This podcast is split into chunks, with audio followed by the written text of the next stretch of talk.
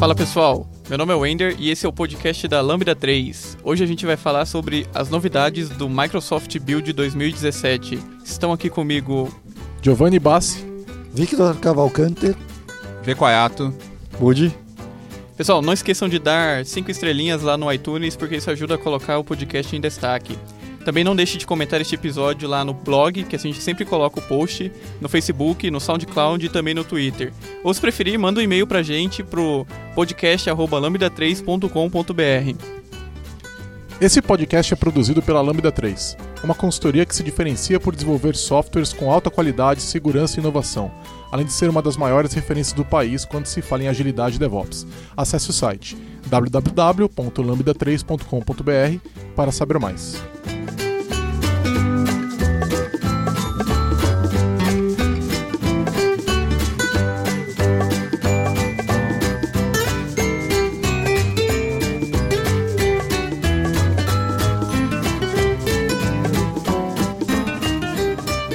Pessoal, vamos lá.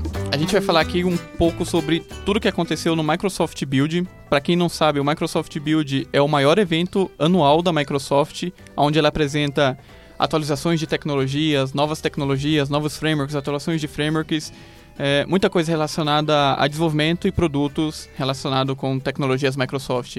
A gente vai falar um pouco é, sobre a grande, grande parte das coisas que foram apresentadas, mas dentro do que a gente achou importante. É, e o primeiro item que a gente vai falar aqui vai ser sobre Cosmos DB. Quem vai puxar Cosmos DB? É, eu publiquei um, um, um, post aí com as cinco coisas que eu achei mais bacanas no, no build. Pô, né? mas já começa jabá. com jabá, cara. eu sou desses, assim. Nossa senhora, o cara plim, já plim. começa. Quer falar o Twitter também? O, o, o, o, post tá no blog da Lambda 3, tá? Então, é... jabá. Mas o, o interessante disso é porque, só pra dar uma dimensão do evento, são três dias de evento aí, e, e se você entrar no Channel 9 para ver os vídeos das palestras, a, se, se eu não me engano, a grande maioria, quase 100% delas são gravadas e disponibilizadas. Tem mais de 450 vídeos, então é, é muito conteúdo. E, um, e, uma das coisas que eu não estava nem um pouco ciente é o Cosmos DB, e eu comecei a ver os vídeos, as palestras, as apresentações, e me chamou muito a atenção. Basicamente, o que é o Cosmos DB? É um serviço que a Microsoft está disponibilizando no Azure. Ele não é exatamente um, um banco de dados, né? Ele, eu, eu, consigo pensar nele mais como um serviço é, para armazenamento de informações multimodelo. É, o que isso quer dizer? Que você pode, ele pode servir para armazenar dados no formato key value, é, em documentos, assim como o MongoDB ou DocumentDB, column family e grafos. E isso é muito interessante porque ele tira um pouco o, ele abstrai uh, a, questão de banco de dados e máquina e, e, deixa você pensar em termos de aplicação. Até o modelo de escalabilidade dele é muito diferente do que a gente está acostumado. Então, se você está acostumado, por exemplo, com MongoDB e você constrói um, um, o seu set de, de, de máquinas MongoDB, cria seu réplica set, faz todo o, todo o seu esquema e tudo mais. É, quando você precisa de mais... Uh, é, uma maior disponibilidade, que a sua aplicação, que o seu banco responda mais, né, o seu conjunto de bases responda mais, o que você faz? Você coloca uma outra máquina no seu cluster. Com o, o, o, o Cosmos DB, como é que é o, qual é o modelo de escalabilidade dele? Throughput. Você contrata throughput garantido por SLA. É 95%, alguma 99,9%. É, é, e, e bizarro. eu, eu achei é legal também que é, apesar de ter essa contratação do throughput, você também pode escolher o modelo de consistência. Sim. Porque isso, é, tem cinco níveis, eu achei muito interessante, até tem um que está ligado à sessão, quer dizer, eu consigo te dar como se fosse a melhor, do, é, melhor, melhor, dos, par, dois melhor mundos. dois mundos, né? Então é como se tivesse consistência imediata, mas eu também tenho é, é, a, partição, é, é. a partição da, do banco em diversos pedaços. Eu achei realmente muito interessante São isso aí. São cinco níveis: Strong, Bonded Stainless, Stainless, Stainless, Session, Consistent Prefix e Eventual. São esses cinco níveis, então você consegue é, do mais disponível possível para o mais seguro possível. É, né? no mais disponível, é, no mais seguro possível você vai perder disponibilidade. Exato. Aquele negócio que a gente já falou, já fala aí desde a época do .NET Architects Sim. ali, de 10 anos atrás, quase sobre é, teoria, teoria cap, né, e tudo mais. Uma, né? Mas o interessante é que tudo isso está disponível está disponível através de interface de administração simples no portal do Azure. Então você não precisa ser um perito em ACID, Base e é. não sei o que, e montar um cluster, montar um shard de bancos de dados e pensar em como você vai colocar é, todos eles para operar e entregar o dado, como é que você faz o esquema de replicação. Não, o Azure vai gerenciar isso, você escolhe o modelo de, de consistência e você contrata o throughput. Então, e, e, o bizarro é que ele vai garantir o quanto você precisar. Então, se o mínimo que ele faz são 400 requisições por segundo, é o throughput mínimo, mas você pode conseguir escalar isso para, sei lá, 100 mil, 10 mil, 1 milhão, 100 milhões. E o louco é que para banco de documentos eles suportam a API do Mongo. Então Sim. você pode desenvolver com Mongo local. É, DocumentDB, MongoDB, Table Storage, Gremlin e Spark. Então, qual que é o, o do grafo? Gremlin. Gremlin. É, é mas, mas, Gremlin não é o banco. É, é a API. É a API. É, API. é a API. Então, basicamente, você consegue utilizar hoje, uh, você consegue pegar o seu sistema que hoje já utiliza esse tipo de API, seja de MongoDB ou Gremlin e etc. E você consegue simplesmente apontar os seus endpoints pro, pro Cosmos DB e a sua aplicação vai continuar funcionando. Just works. É Agora, muito sinistro. Uma isso. pergunta que eu fiquei com dúvida, não ficou claro para mim. É, você consegue ter o mesmo banco com os três modelos? Não. Eu, eu, tenho que dizer, porque eu vi que a hora que você vai criar, você tem que dizer que API você isso, quer. Sim. Mas eu não poderia adicionar outra no mesmo banco, então? Não, é na, na criação você vai escolher a API que você ou quer Ou chave-valor, ou grafo, ou documento. Não, a API é DocumentDB, é MongoDB, Table Storage, Gremlin, Spark. É API. Ah, é a API. Aí, o modelo de dados, eu só não sei se o modelo de dados está associado à API que você escolhe. E uma eu vez escolhida a API, criar, você é, não pode usar outra. É, eu, não, eu não tentei mudar, mas você não consegue usar mais de uma ao mesmo é, tempo. É que seria bizarro, né? Tipo, imagina eu vou usar a API de MongoDB para consultar grafos. É. Faz não, é, não faz nenhum. sentido. Inclusive, se eu não me engano, ele te dá endpoints específicos para cada uma das coisas. Então, dentro da, da sua conta de, de, de Cosmos DB, você consegue criar é, os pontos específicos, seja o de É que eu cheguei a ver, na hora da demo mais. lá, ele ficou trocando, mas eu acho que ele estava trocando entre mais de um banco. Por isso, é eu acho que eu fiquei com a impressão de ter visto o cara usando o mesmo, mesmo consulta do mesmo banco, mas acho que era banco diferente. Pessoal, algumas, queria é... fazer algumas perguntas. Tá, deixa eu só acrescentar uma coisa, só para lembrar, isso daqui veio, é, é o DocumentDB é a evolução é, dele. É, exatamente. Então não existe mais DocumentDB, não vai ter mais evolução de DocumentDB. calma, não é que não existe, ele evoluiu. É, mas tô, é, a questão é, agora ele é o Cosmos. Eu mas não agora, consigo ir lá e contratar o DocumentDB Ainda não, hoje, hoje você... Eu acho que, acho que não. não tem mais. Não acho tem que mais. já virou, é. virou Cosmos DB. Agora, peraí, quando era DocumentDB, eu, eu podia usar a API do Mongo e do DocumentDB. É agora eu não perguntar. posso mais escolher as, usar as duas? Isso que eu não entendi, porque... Qual a linguagem eu uso pra, sei lá, dar um select? Fazer um update é o TSQL mesmo? Não, Alguém não, sabe? Não, não. não. É, aí, aí que tá. Se for a API do, do MongoDB, você vai usar o, a API REST uhum. ou JavaScript como, uhum. exatamente como você fala com o MongoDB. Uhum. Só que aquilo que eu falei, com DocumentDB dava para fazer isso é, com, tanto com a API do ao DocumentDB mesmo né? ao mesmo é. tempo e a do Mongo. É, eu imagino quando... que dificilmente eles vão tirar isso, é, né? Na interface, quando eu fui criar... É, deve ser a mesma coisa. Bom, a gente vai descobrir isso em pouco tempo. Bom, próximo? Sobre Pera, o Cosmos é Rapidão, é só pra gente fechar. Uh, isso já tá General Availability, eu já consigo usar? Sim. Já. já então já. já tem preço, provavelmente. Sim. Já. Tá. É, é caro? Não faço a menor ideia é, eles falam também que nenhum outro serviço oferece o que eles estão oferecendo com o Cosmos Eles DB. falaram, eles falaram. Achei uma afirmação É meio forte. Né? Acho que é, é, parece que o Mas Google tem uma coisa eu, parecida. Acho que o modelo de negócio é muito diferente. Eu, uhum. eu não tinha visto nada parecido com isso. Primeiro, ser multimodel, é, escalabilidade por throughput, a forma como... É, a consistência de dados é feita, então eu realmente Não, e o lance do desconheço índices um serviço. automáticos que o DocumentDB tem então, também por... é muito louco, já tinha, né? Eu realmente desconheço um serviço parecido com esse. Isso de multimodel, uma ah, vez que o VC acabou de afirmar que você não consegue usar todos os modos de uma única vez, para mim se torna indiferente. O ponto é você ter um serviço único é. onde você consegue armazenar as coisas. Você não precisa ser especialista em diversos tipos de banco de dados. Porque qual é o grande problema? Hoje, se você tem uma necessidade que, que você está trabalhando com documentos na sua aplicação e surge uma necessidade de você trabalhar com grafos, você teria que se especializar e estudar toda uma infraestrutura de um banco de grafos. Então ele abstrai isso para mim? Você consegue usar, você está na mesma infraestrutura, você está no mesmo modelo de escalabilidade, você não precisa aprender como criar um cluster, um servidor, um shard de, de, de banco de grafos para começar a utilizar isso. Então acho que essa é a grande sacada. E tem uma coisa bastante interessante que eu completamente esqueci o que era. Tá bom. Então eu... Era muito bem bom, interessante mesmo. Muito bom. Vamos pro próximo? Vamos.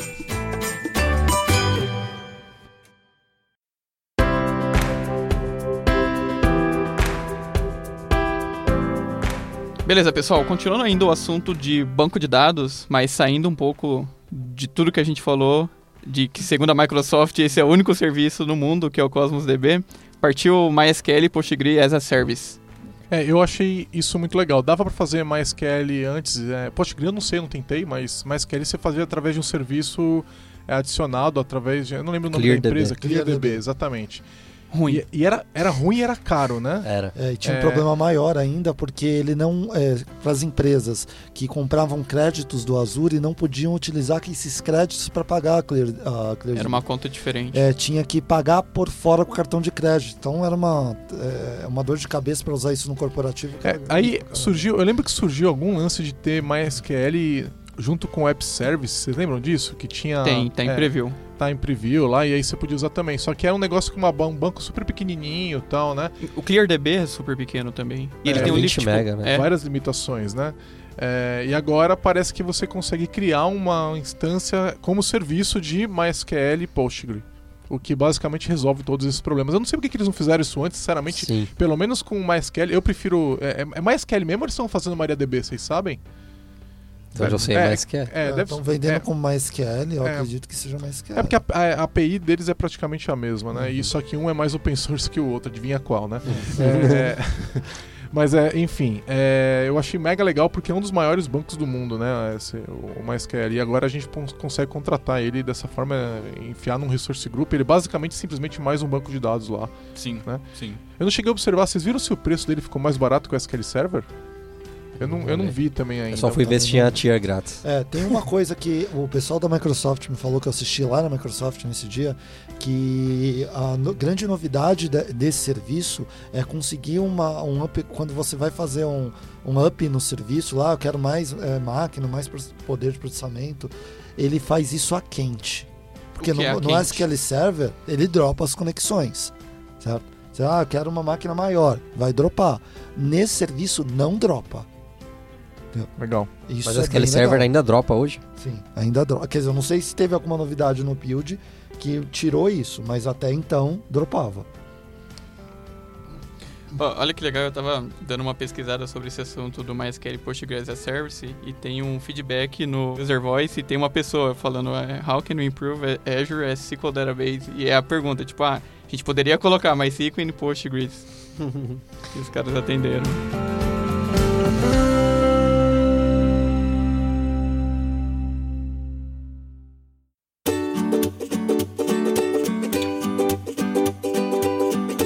Bora, vamos falar sobre Visual Studio for Mac. Então, é, quem tá acompanhando, acompanhando o desenvolvimento do Xamarin, ou que tem um Mac e já tá ansioso há um tempo, já tem um tempo que a gente ouviu falar de Visual Studio for Mac. Basicamente, é uma versão, uma ideia mais, com, mais avançada para você poder fazer desenvolvimento de tecnologias Microsoft no Mac. E até então estava em preview. Então agora eles lançaram o General Ava- Availability, então você já pode usar. Eles basicamente significa que agora você tem suporte da Microsoft. É, e você consegue usar ele para desenvolvimento .NET Core e Xamarin. E eles anunciaram isso que agora tá em GA, então... Porque até então quem usou deve ter passado uma dor de cabeça, porque era preview. E, Meu e Deus, fala era uma muito coisa, ruim. fala uma coisa, é, Era- é, era é- muito é- ruim. é o mesmo Visual Studio? Ou é um Visual Studio um pouco menor, ou é um Visual Não. Studio... Não, não. é ele se Xamarin. parece mais com o Xamarin Studio do que com o Visual Studio do Windows. Todo Ele mundo fala tenta- que é um fork do Xamarin Studio. É, é que na verdade o Xamarin Studio, ele, pelo ele que falaram... Era, ele é, era. Até, até essa, esse release, ele era realmente um fork do... Não, do- parece que por dentro é diferente. Então, a- aí o que eles fizeram agora? Com, com esse lançamento, ele tá totalmente baseado em Roslyn, então os analyzers, é, IntelliSense e tudo mais tá igual no, no Visual Studio mesmo. É, agora é baseado em Roslyn, então autocomplete, todas essas coisas, elas estão funcionando porque elas não funcionavam. Até uma semana atrás eu usava o Xamarin Studio, porque o Visual Studio for Mac era muito ruim, muito ruim, não dava. Então agora o, o, o tooling para desenvolvimento, tanto no, no, no, no código .NET quanto HTML, JavaScript, CSS, tá bem legal. Mentira. Tá bem, tá bem legal. É, as coisas funcionam. Antes o código nem identava, agora ele, ele simplesmente. Agora identa. Não, é, ok. Não, olha, é ele- ele- isso não funcionava. Meu eu não Deus, funcionava. Olha o que as pessoas estão discutindo. Mas ó, vamos lá. Tava vamos muito lá. ruim. A venda que a barra tá baixa aqui, meu. Não, tava muito ruim. É, a- a- o que me espantou foi o seguinte: quando saiu, eu entrei no site é, da da, do Visual Studio. Aí tava lá, Visual Studio for Mac. Aí tava toda a venda lá, e ele falando, você vai ter a mesma experiência de desenvolvimento de front-end rico que você tinha no Visual Studio para Windows, no Visual Studio para É o que eles estão vendendo. É que então, você não entendeu, o front-end rico é o cara que pode comprar o Mac. ah, então tá tá, então, ó, eu como front-end rico não estou é. gostando da experiência. Eu acho que inevitavelmente o foco tá tá sendo Xamarin, porque... Não, é, é para fazer serviços e mexer com C Sharp, tá ok. Sim. Agora, para desenvolvimento web, HTML e CSS, é, não tá ruim que antes estava ruim. Só que não tá bom igual no Visual Studio. Pergunta, já tá valendo a pena não, comprar? O, o, o Vitor o Vitor tá sendo muito dramático. O, o que, que ele está testando aqui que não funciona? Ele está criando uma classe style dentro do arquivo .html e tentando gerar um CSS. Tipo, você já não faz mais isso. Se você está fazendo isso em produção, para. tipo, você está fazendo isso no Visual Studio pro Windows, só para. É o React, isso aqui, junto. isso aqui só foi para te demonstrar que não tá igual aí, no quando, Visual Studio. E aí quando você abrir o arquivo CSS, o autocomplete funciona. Não é... igual. Por exemplo, quando eu vou colocar background color, ele só me dá cores nomeadas. Por exemplo, ele não tem, por exemplo, aquela ferramenta que tem no Visual Studio que mostra para mim o hexadecimal, que deixa eu pegar o color picker. Não tem, não é o mesmo tooling, é só a experiência não tá, é a mesma. Deixa eu perguntar outra coisa. As extensões de um funcionam no do, Mac, do, não. do não. Windows não, não Isso é para mim coisa. é um dos, um dos piores pontos. Ah, outra pergunta, o tem suporte para Node e Python? Não sei dizer. Hum, não cheguei a testar. Você tem, meu, as ferramentas de, de tooling para Python são muito boas no Visual Studio. Eu acho que se o Mono de Develop... De Node então, são bem mas entenda assim, pensa, é uma nova ferramenta para fazer algumas coisas específicas. Na hora que você dá um file new, o que, que aparece? ASP.NET Core, é, MISC, é, Text Templating, Unity, Web e XML. Ah, não tem a opção ainda de Python e Node. Não. Eu, eu, eu então, não sei nem se faz sentido é, ter, então, porque com o VS Code eles estão muito bons para essas ferramentas, para trabalhar com isso. Então, tipo, eu não sei se faz sentido. Não, eu só, o, eu, tudo bem, eu não sei também, só tô querendo ter uma ideia. Ele é feito em cima do Mono é Develop. então, se o Mono Develop tem suporte, é possível que Venha funcione ou que tenha algum porte. É.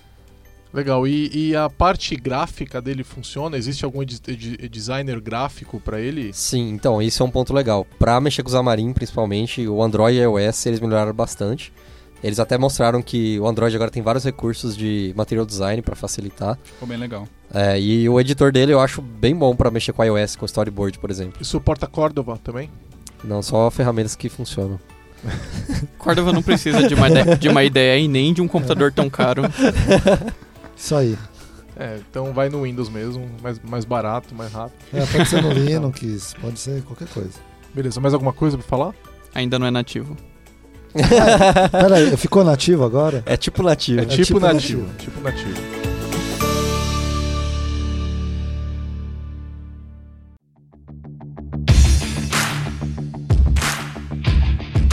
Chega de falar de coisa mais ou menos e vamos falar de uma parada bem legal que eles anunciaram, que é o Xamarin Live Player. Que tá bem mais ou menos. É. Esse vai dar polêmica. Esse era o legal? Esse vai dar polêmica. Tá, a ideia é legal, vocês não entenderam o que eu quis dizer. Ah, tá, desculpa. Agora vamos tentar fazer funcionar.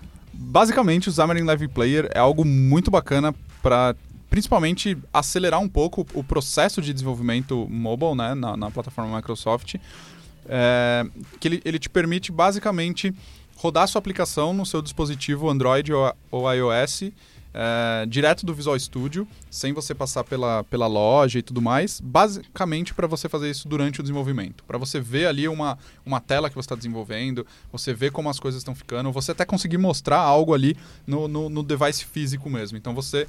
É, eles criaram esse player para diminuir um pouco o gap e a fricção que você tem entre começar a desenvolver um app e colocar ele de fato dentro do dispositivo. No dispositivo iOS. Nos dois, Android ele também. Ele funciona nos dois. Então, é ah. é porque Android, se você tá no Windows, meio que você não se importa, né? Porque é fácil. Agora, não, okay. não, ele tá no seu, no seu device. Você não vai ter que buildar o aplicativo, compilar o aplicativo, jogar no seu celular e rodar. Ele, você editou o código, ele já vai mostrar o tá. código para você. Device? No, no device? No device. É. Ele, ele faz pareia... salvar ou a gente é animais? Não precisa não, salvar, porque a gente não salvar, é animais. Não somos animais. Basic... Não somos animais e é 2017. Tá, Basic... gente, ninguém tá entendendo o que vocês estão falando, tá? Quem assistiu o vídeo lá vai ver que o Miguel de Casa frisou bastante que você não precisa salvar o arquivo. Você não precisa compilar o seu projeto no Visual Studio ou no Visual Studio for Mac ou no Windows, etc, para que o Live Player reproduza a sua aplicação no, no tá. device. Então, literalmente é... Mas, cara, eles não seguram... demora, porque isso assim, não, vamos lá, porque é... demorava muito é para você. É, então, literalmente eles app. colocaram tipo um thread sleep porque eles não querem que você digita uma letra e ele mostra no celular. Eles colocaram um negócio que eles esperam você parar de digitar para ele mostrar na tela. Tá. Isso Como é que eles estão fazendo isso, cara? Eles estão colocando um compilador dentro do device? Como é que é isso? Então, a gente pediu as informações, eles ainda não deram muitos detalhes, mas uma coisa interessante, uma coisa que eu achei bizarra quando eu vi. Você não precisa de um Mac para fazer isso funcionar. É. E parece que eles têm um endpoint no Azure que faz alguma coisa que ele, aparentemente não é a compilação também, pelo que eles falaram. Mas você precisa estar online né, com a internet para você... poder fazer isso aí funcionar. Eu acho que só na mesma rede. Você tem que estar pareado o Visual Studio com o seu celular. Você não precisa estar na internet. E tem que ser um iOS? Não, pode ser Android também. Pode ser Android também. É, já já a gente fala das limitações dele, mas o ponto é, pelo que eu entendi, você vai instalar um, pelo que eu entendi não, você vai instalar um aplicativo da Xamarin e ele vai interpretar o seu código e vai exibir o seu código. É, então isso já de cara, quem já mexe com isso já deve ter pensado numa limitação. Eu não consigo pedir permissões do aplicativo. Então, ah, eu quero pegar a permissão para acessar. Uma tela lá, que testa a câmera, você chain. não vai conseguir. É, a câmera eles deram. Eles deram para as coisas mais comuns. Tá câmera, GPS e não lembro mais os outros. Mas, por exemplo, Keychain, que é mais específico, se o seu aplicativo usa isso, você não vai poder usar o Live Player. Porque você está rodando sandbox no aplicativo da Xamarin. Então você só tem acesso às permissões que ele te e dá. Isso é GA já ou é um preview? Não, é um preview beta? bem preview. É, é um preview tipo que não funciona que ainda. desde o build eu não consegui fazer funcionar. Então é, eles alegaram que você tinha que esperar uma atualização do aplicativo. A gente não testou desde a, aplica... desde a atualização. É que é tipo já... nativo, né? É tipo nativo. Tá, mas eu deixa consigo... eu perguntar uma coisa é que é, é, do jeito que vocês colocaram, é, eu não preciso mais ter um Mac. Não, você pra... não. É. Porra, então, velho, para precisa. com isso, mano.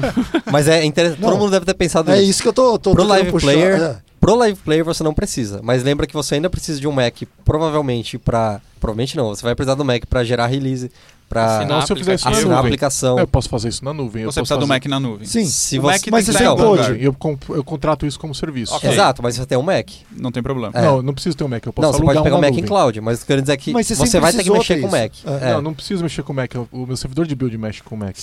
Você quem vai configurou lá pela primeira vez ir lá e configurar. É, alguém precisa, é, você precisa. como serviço. Você não, pagou você alguém, precisa. você pagou alguém. É, você, alguém você pagou a Lambda para fazer o você, seu servidor de build. Você tá maculado. Tecnicamente você vai precisar ter essa máquina. É. Eu mas, posso alugar essa máquina no Mac in the Cloud. Não, tecnicamente não é ter de você comprar, você vai precisar ter acesso a uma tá, máquina. Tá, mas é um passo interessante, porque antes você tinha é. que ter.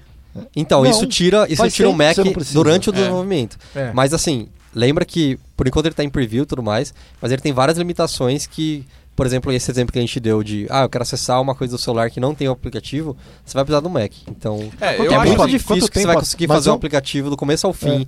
até o ponto que, ah, beleza, agora só falta assinar quanto sem tempo, o Mac. Quanto tempo até a Apple processar a Microsoft? Não, então não, tem a, a benção da Microsoft. Tem a benção da Apple. Tem a ver, mas porque eles vão continuar vendendo device. É, mas ó, isso não, você o ponto é, o device. O ponto é que na hora de ir para a loja, você não tá gerando, não tá emitindo código. É. Então tá tudo bem. Você não tá é, tá ferindo. O Xamarin Live Player é muito legal. Vocês tocaram no ponto de quando a Apple vai processar a Microsoft, obviamente não vai, porque a Telerik faz isso com Native Script há muito tempo. Tipo, eu, eu codei um pouco em Native Script no primeiro trimestre do ano passado e eles têm uma ferramenta igualzinha. Que é tipo e, nativo também. E né? funcionava. eles têm um Live Play deles que funciona há alguns anos já. Tá, mas ó, é, é só para deixar o recado pessoal, você ainda vai ter que de alguma forma ter acesso a um Mac para poder é, colocar essa aplicação na, na Store. É, Acho que você usa ele como Mac in the Cloud. Basicamente, é. se você quer desenvolver para a plataforma iOS, você vai precisar ter acesso Sim, ao Mac. É isso seja, que, seja você é, igual o Gigi, qualquer desenvolvimento um ermitão vai que vai precisar. pagar para alguém, pagar é. para alguém, pagar para alguém para contratar um é Mac na nuvem e você não ter acesso ter muito barulho na, Sim, de na, que, ah, não nas webs. Mais. Você é. pode, tipo assim, desenvolver toda a aplicação e aí quando você precisar fazer o deploy, você bate na casa do teu vizinho e fala, ô, oh, você tem um Mac aí? Aí você faz a release então, e volta para casa. Eu, acho difícil eu acho que, que você, você não vai... eu não acho que você vai conseguir fazer com Live Player uma aplicação é, completa, inteira, sem não? nunca passar pelo, pelo, pelo dispositivo, pela validação. Não? Ele tem muitas Eu acho que você vai ter ainda. muitas limitações. Por você exemplo... Nunca, é como se você só testasse no emulador. Você é. pode tentar fazer isso, mas você não está sendo um profissional.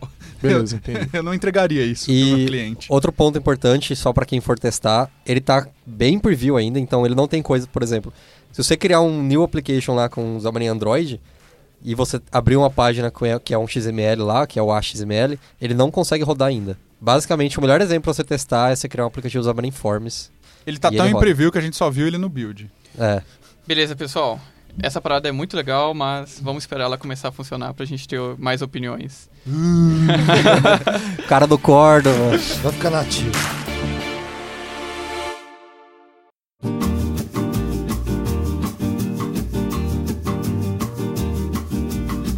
Bora continuar falando de Xamarin, mas falar um pouco mais sobre o tooling que eles deram um improve aí. Parece que tem bastante coisa legal, bastante coisa que está facilitando o, o que a gente fazia manualmente. É, então, é, isso é uma coisa que eu reclamo muito de mundo mobile ainda, principalmente para Xamarin, é de é, suporte de tooling. Porque quando você vê outras ferramentas, tipo React ou Cordova, você vê que o tooling deles já tem algumas coisas que a gente se pergunta por que, que não tem. É, e aí uma delas que o Xamarin mostrou lá é... Quem já precisou assinar aplicativo iOS sabe o, como é chato fazer isso. É, a gente já tinha uma ferramenta chamada Fastlane que podia ajudar a gente nisso, mas agora eles colocaram isso integrado na IDE. Então agora você vai lá e aperta um monte de botões e ele provisiona um certificado lá, cria um, um profile, coloca o seu aplicativo que está plugado no Mac no profile, baixa o profile, instala ele e usa ele para assinar o aplicativo. Manda para a loja. Fazendo o papel de advogado do diabo, isso, isso só é legal ou talvez isso só é bom pra caramba pra quem já não tinha isso automatizado. Que é a grande errado. maioria do mercado. É. Não, be beleza que é a grande maioria do mercado, mas é isso? Isso não é isso. é errado. Eu, então, não, eu não acho que é errado. A gente eu acho pode entrar nisso num outro podcast, mas tipo, eu acho que pro grande, pra grande maioria das pessoas que desenvolvem mobile, principalmente desenvolvedor freelancer, que não vai ter isso automatizado, isso é uma mão na roda incrível. É. Não, não, não. É por isso que eu falei, isso só é muito legal para esse Para quem precisa. Para quem então, não eu tem. acho que para a maioria das pessoas eu acho que só para elas é muito legal. Tanto o Live Player quanto esse, esse tooling, o que, que eu enxergo que a Xamarin tá fazendo é, ela tá pegando os pontos que eu vim da web e eu não sei fazer mobile. Eu quero criar um projeto, quero rodar ele. Eu não consigo. Então, por exemplo, é o Live Player é isso. Você não precisa mais instalar SDK, você não precisa você vai instalar o aplicativo no celular, vai parear ele e tá rodando. Ah, eu quero testar no meu device iOS sem ser pelo Live Player, quero testar na mão. Beleza, vai ter que assinar um profile, vai ter que, você vai ter que entender como é que funciona a assinatura cara, do iOS, a impressão que, que não é dá, é simples. A desenvolvimento mobile é que a gente voltou 20 anos, cara. Sim, é, tipo bem... de coisa, sabe? Saca tipo... só, tipo... Não, é, é, é tão complexo, é, tão complexo que na, nessa apresentação do, do, do Miguel de Casa no Build, é, eles brincam ali, tá? Ele e o, e o Montemagno fazendo isso, e eles falam: ah, vamos rodar aqui no device agora. Beleza, como é que eu faço isso? Ah, eu vou dar um debug aqui e mandar rolar, rodar no meu iPhone. Putz, não consigo, porque eu não tô com isso configurado. E ele fala: ah, beleza. Aí eles abrem o Google, no meio da palestra no build, procura lá Xamarin, Provisioning e blá blá blá, iOS, e aí eles caem num blog da, da Xamarin com um passo a passo para fazer isso. Eu juro para você. Ele dá uns 10 scrolls até chegar no final é. do post. O Miguel de casa fala que tem 40 páginas se você imprimir em PDF. Então, tipo, é basicamente isso que você faz só para conseguir debugar a sua aplicação no seu iPhone. Nossa, eu não vejo a hora de começar a desenvolver pra, pra iOS. e, aí... e, não tem escapatória, você tem que entender aquilo em qualquer plataforma. E aí teve gente no, na palestra do do Ender quando ele estava explicando sobre automatização. Ah, isso aí eu faço toda hora, é fácil. Tenho é... 100 apps. É, é, é. E aí, basicamente, com, com, com essa melhoria no tooling, na parte de provisioning, com três cliques você consegue tudo isso configurado no, no, seu Visual Studio e você consegue inclusive subir a sua aplicação para a loja da Apple pelo Visual Studio Qua... sem nem abrir o browser. E então, quantos cliques você tem que dar no Mac? Depende, se você tiver no Mac, você vai dar três não, cliques. Não, se, eu tô, se, eu tô, se eu tô com o Windows, aí liguei lá o meu Mac aqui do lado para ele fazer isso, né, o que tem que fazer. Eu preciso apertar alguns botões lá também ou só Provavelmente você vai ter que atualizar o Xcode e aceitar os termos, porque ele não consegue aceitar sozinho. Tá é, bom, só isso. Sa sabe, é sabe o que eu vejo olhando para esse improve de tooling? É, a gente prega que não é legal eu chegar no Visual Studio e dar um botão direito Publish.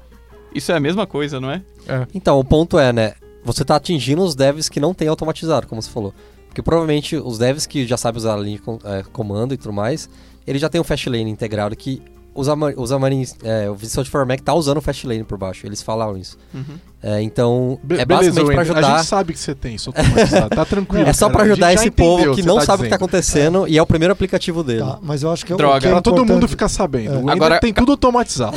Acabou as palestras por linha de, automatização. De não, não, mas vamos lá. É, existe, também existe essa, é, um monte de coisa na web que a gente tá falando agora, um monte de gente tá falando sobre deixar de novo a web fácil, porque a gente tem que falando, tem que ter isso automatizado tem que ter deploy, tem que ter. Mas tem um cara que tá querendo colocar o site do lado, colo colocar no ar. É uma coisa da, do, do sobrinho querer fazer a app da, é, que vai ser a nova, é, sei lá, o novo Instagram. Ele tá querendo colocar uma aplicaçãozinha simples no ar. É igual o Razor Pages, né, cara? É, fei, é feinho, é mas tipo, tudo bem. É tipo aquele cara que faz uma aplicação chamada A Bola. Ele só quer pôr a aplicação na Store. Aí ele vai lá e baixa a bola.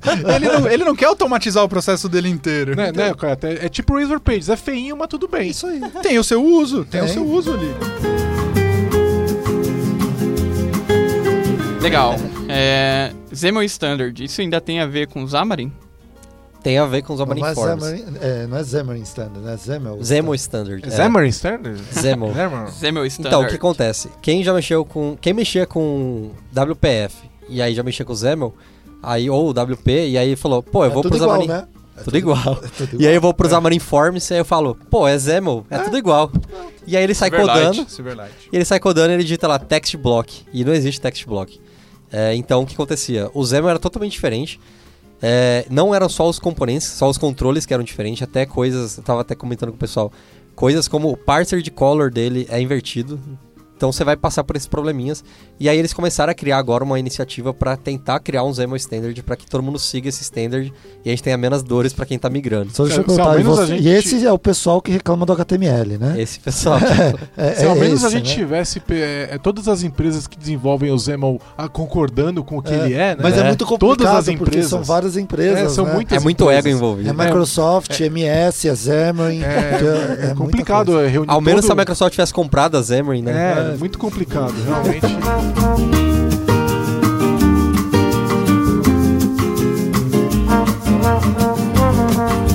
Legal, saindo um pouco de Xamarin, vamos falar um pouco de open source de volta agora. E... Calma aí, Xamarin é open source. Pô, verdade. Chablau. e o que você vai falar agora não é Toma essa. Cadê seu Deus agora? Beleza, pessoal, vamos falar de open source de verdade agora. Open é... source nativo. Ubuntu na Store, mais SUSE, mais Fedora. E o que é esse WCL aí? Que eu não... WSL. WSL é o Windows Subsystem for Linux. É, você deve ter visto agora que no Creators Update, acho que saiu uma, uma, uma versão atualizada, no né? Creators Update, que é a, a nova versão do Windows que saiu agora no final de março, comecinho de abril saiu um update para o Windows Subsystem for Linux, que é aquele Bash on Windows, né? Vocês viram isso? É, que é basicamente... Você pode ter o terminal decente no Windows. É, você consegue não imprimir é, não, calma, logos, né? Não é, não, não, calma aí. Tá não é, Bash. Não tá é, não é, o Bash, não é o terminal. O terminal do Windows também tá, é uma coisa separada, que está evoluindo separado. Por exemplo, hoje o terminal, no, ah, existe, existe outro terminal, janelinha é, sim, mesmo. É, por Agora, por exemplo, ela está suportando... É, Ctrl V. V, não, não é isso. VT100, que é um código de caracteres. Por exemplo, sabe que no, Emoji. no Linux você consegue colorizar as coisas. Você coloca, coloca aqueles símbolozinhos. Isso, exatamente. Agora suporta também no, no, no, terminal do Windows, mas isso já, já tem um então, tempo que tá okay. tá aí. Eles estão evoluindo, agora suporta 24 milhões de cores, sei lá, também. Enfim, é, um dia, quem sabe, vai suportar até abas. Eu confio nisso, né? Mas então, o terminal está evoluindo, evoluiu de novo no Creators Update, mas o que foi anunciado no build é diferente. Hoje, para você habilitar o Ubuntu do Windows, né? É, você precisa habilitar o modo de developer, depois reiniciar a máquina, depois ir lá no, nas propriedades lá do de sistema lá tal e colocar o, o, o bash para Windows, né? Aí ele vai habilitar, daí você vai ter que clicar nele, daí ele vai baixar o Ubuntu, porque o Ubuntu é todo open source e ele tem uma licença viral, então ele não pode estar dentro do, do, do Windows, Windows, senão o Windows instala, teria, né? é, senão o Windows não, ele teria que ser aberto, todo aberto também. E, e, aí então ele vai baixar, ele baixa os binários não modificados, são os mesmos binários que rodam nativamente no Ubuntu. E aí você vai ter o seu bash, o mesmo bash que tem no Ubuntu no, no, no Windows que pode rodar Postgre, que pode rodar Ruby, pode rodar um monte de coisa. Né? Enfim, isso já tem, já tem no Creators Update e tal. O que eles anunciaram é que esse processo vai ficar mais fácil. Você basicamente vai na Store, na Windows Store, vai baixar. Vai ter o Ubuntu ali, você vai mandar instalar e não sei se vai precisar reiniciar. Literalmente é o Ubuntu. É o, então, calma, é o user mode do Ubuntu porque Sim. o kernel mode está sendo emulado pelo kernel do Windows, né? Tá. O kernel do Windows é tão poderoso e tão flexível que ele é capaz de fingir que ele é o kernel do Linux, né? Então eles implementaram um monte de system calls ali e tal. E o que eles também. É, isso não está disponível para o Windows ainda, para a versão estável, eles anunciaram que vai acontecer.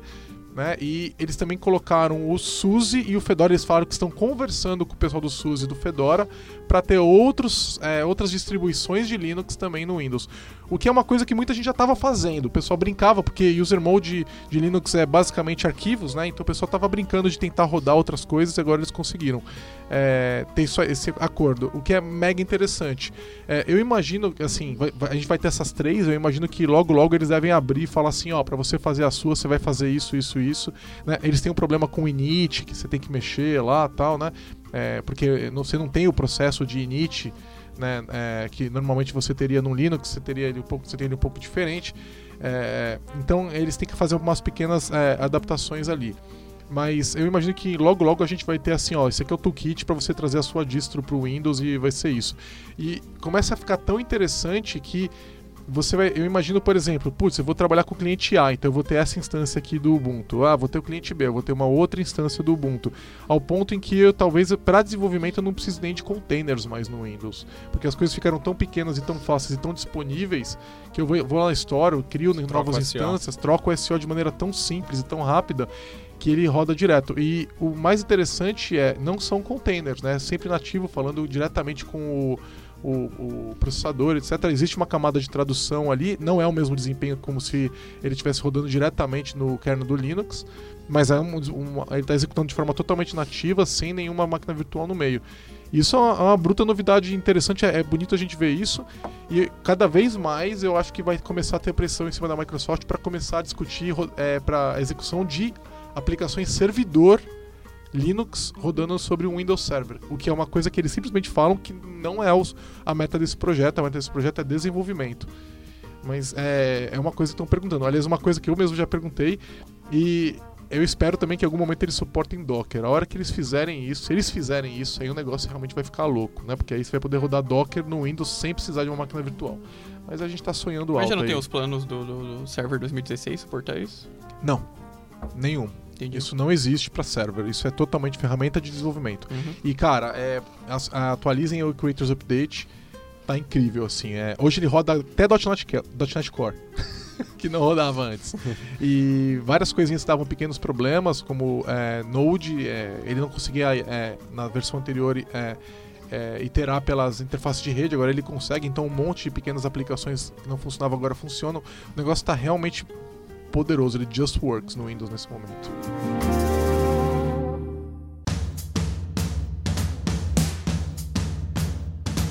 Partindo para o próximo assunto, agora eu não vou cometer a gafe de falar que a gente não está saindo de um assunto open source e entrando num assunto não open source, que a gente vai falar de ASP.NET Core, .NET Core, Entity Framework Core e tudo que rolou nas apresentações sobre isso. É, eu acho que eu, antes de falar do, do ASP.NET e do .NET, a gente precisa falar um pouquinho do .NET Standard, né?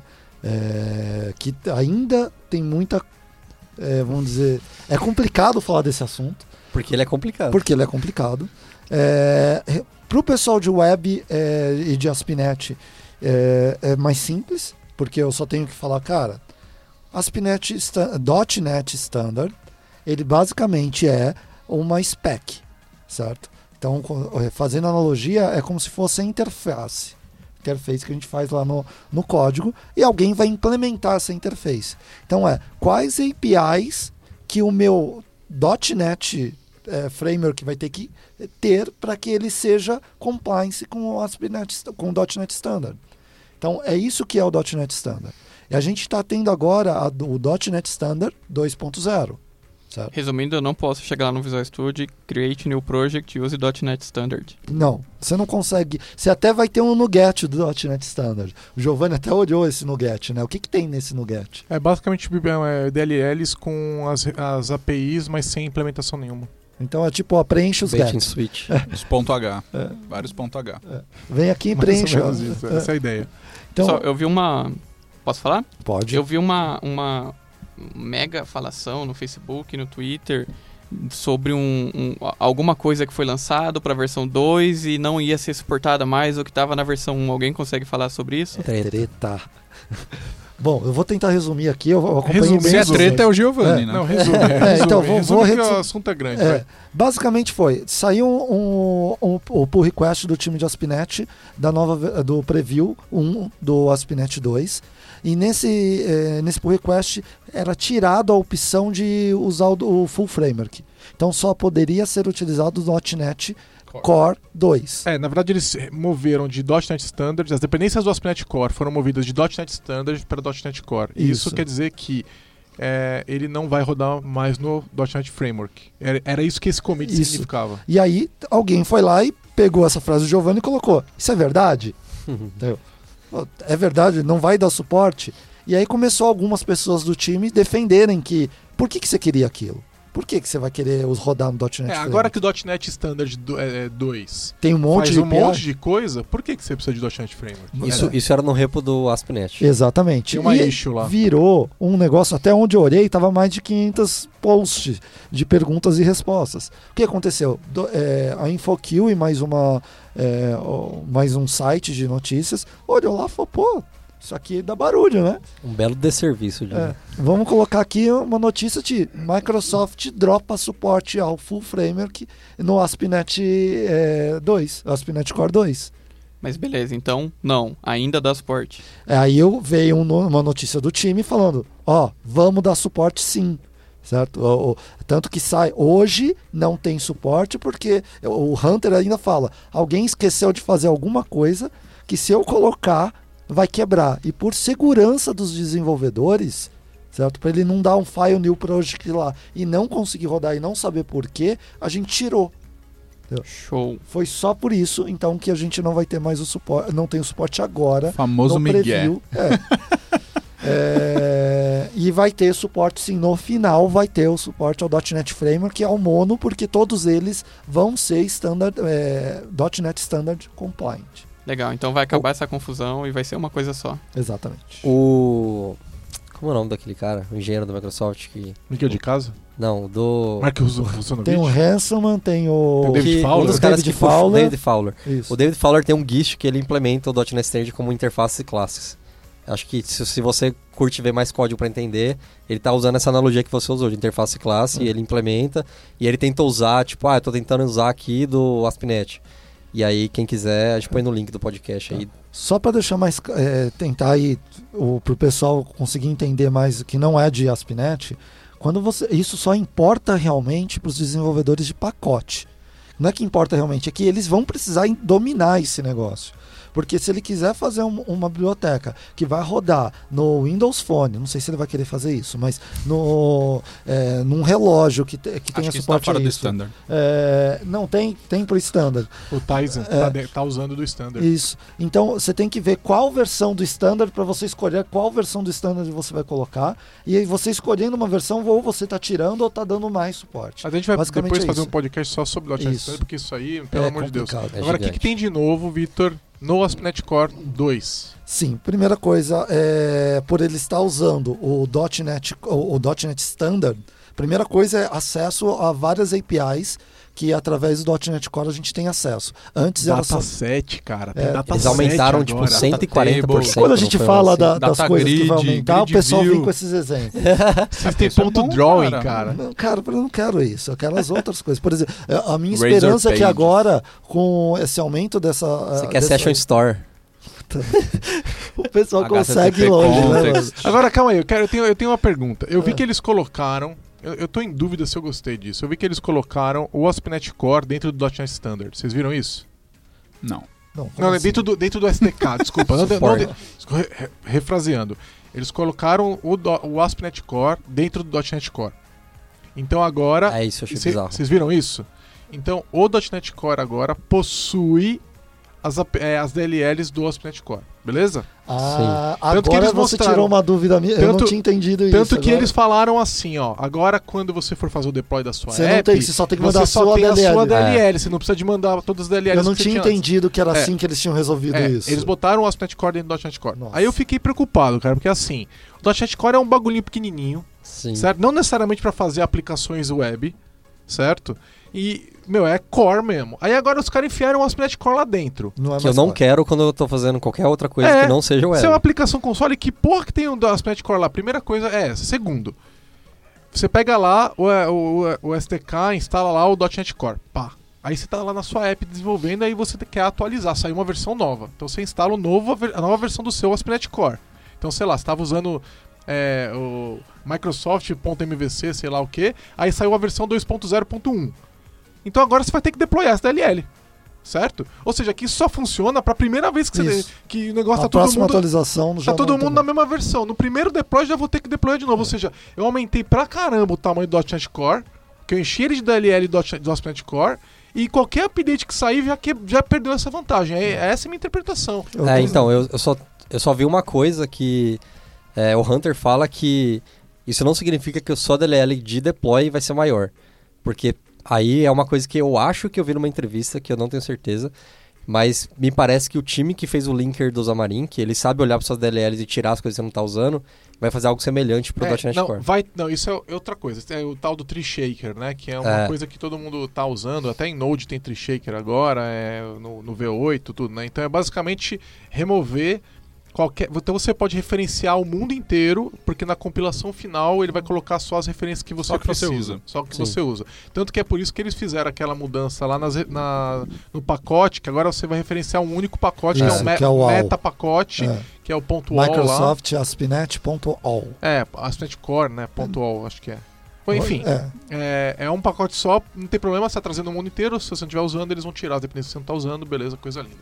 Só que no momento que você atualiza esse cara, é não adianta mais que você está usando o .NET Core versão 2.0 se agora você está usando as, né, é, que você estava usando o .NET Core 2.0 que você está com o ASP.NET Core 2.0.1, por exemplo. É, por você vai ter que deployar todas as DLL de novo. Sim, eu acho que em questão de deploy a gente ainda tem que entender, mas o legal do, desse meta package é a questão de você garantir, porque era um saco, a gente fez várias vezes atualizações de, de framework. Ah, tá, vamos fazer o update de, do framework quais pacotes atualizaram. É. Não, Porra, cara, tinha que atualizar E sempre dava aquele erro de esperava o pacote le... tal e encontrei é, o tal. Eu acho legal, eu acho legal, concordo que eu acho legal, só que tem um problema. Tem Sim. um problema que eu vejo nesse negócio. O deploy. Não. O problema é que ele traz o, o Entity Framework dentro do negócio. E o problema é, você dificilmente você desaclopa, por exemplo, a, a identity do Entity Framework.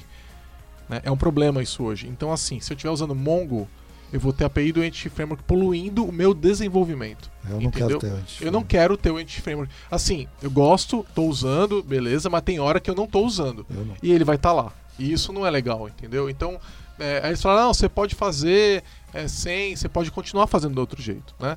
Legal, mas é, é eu acho que enquanto eles não resolverem isso, isso é, a gente tem que. É, lembrando, é, é preview. 1 é. e, tipo, então, e quando... se a gente pegar as outras versões, saíram tantas versões até a gente ter a final, e quando saiu a final, saiu uma mais final ainda. Mas não tipo... tem indicação de que eles vão remover isso. Eu tenho outra dúvida. Não, não tinha, indicação. não tinha indicação de que ia quebrar do, do, do RC pro, pro, pro é. RC2, do RC2 a, pro. A questão pro, a gente. Eles estão querendo ouvir então, a tipo, gente, né? Então vamos, vamos falar. Estamos reclamando aqui, é. então. É. Vamos mandar em português. eu tinha uma dúvida. Peraí, já que você vai ouvir, Hanson, arruma aí, vai. Se quiser, a gente até repete em inglês. É, se eu tenho um caso lá que eu coloquei o NetStand, o, o .NET, ASP.NET All lá, e aí saiu um bug fix exatamente da parte de security. É, eu tenho que esperar sair um update do All. Não, Ou eu calma, posso não, pegar não, e pôr por isso, cima? Isso é uma coisa que tá no, já está na versão 1.0, que é o que eles chamam de servicing. É, então imagina que o, quando acontece um problema de segurança, ele, o patch vai ser feito não pelo desenvolvedor, mas pelo pessoal de infra. Uhum. Então o .NET Core, é, ele já tem nele a questão de se, o, por exemplo, o profissional de infraestrutura foi avisado de um problema de segurança e atualizou os servidores dele, quando a aplicação carrega, o .NET Core já procura esse tipo de coisa sozinho e já vai carregar, entendeu? Então isso já existe desde a versão 1.0.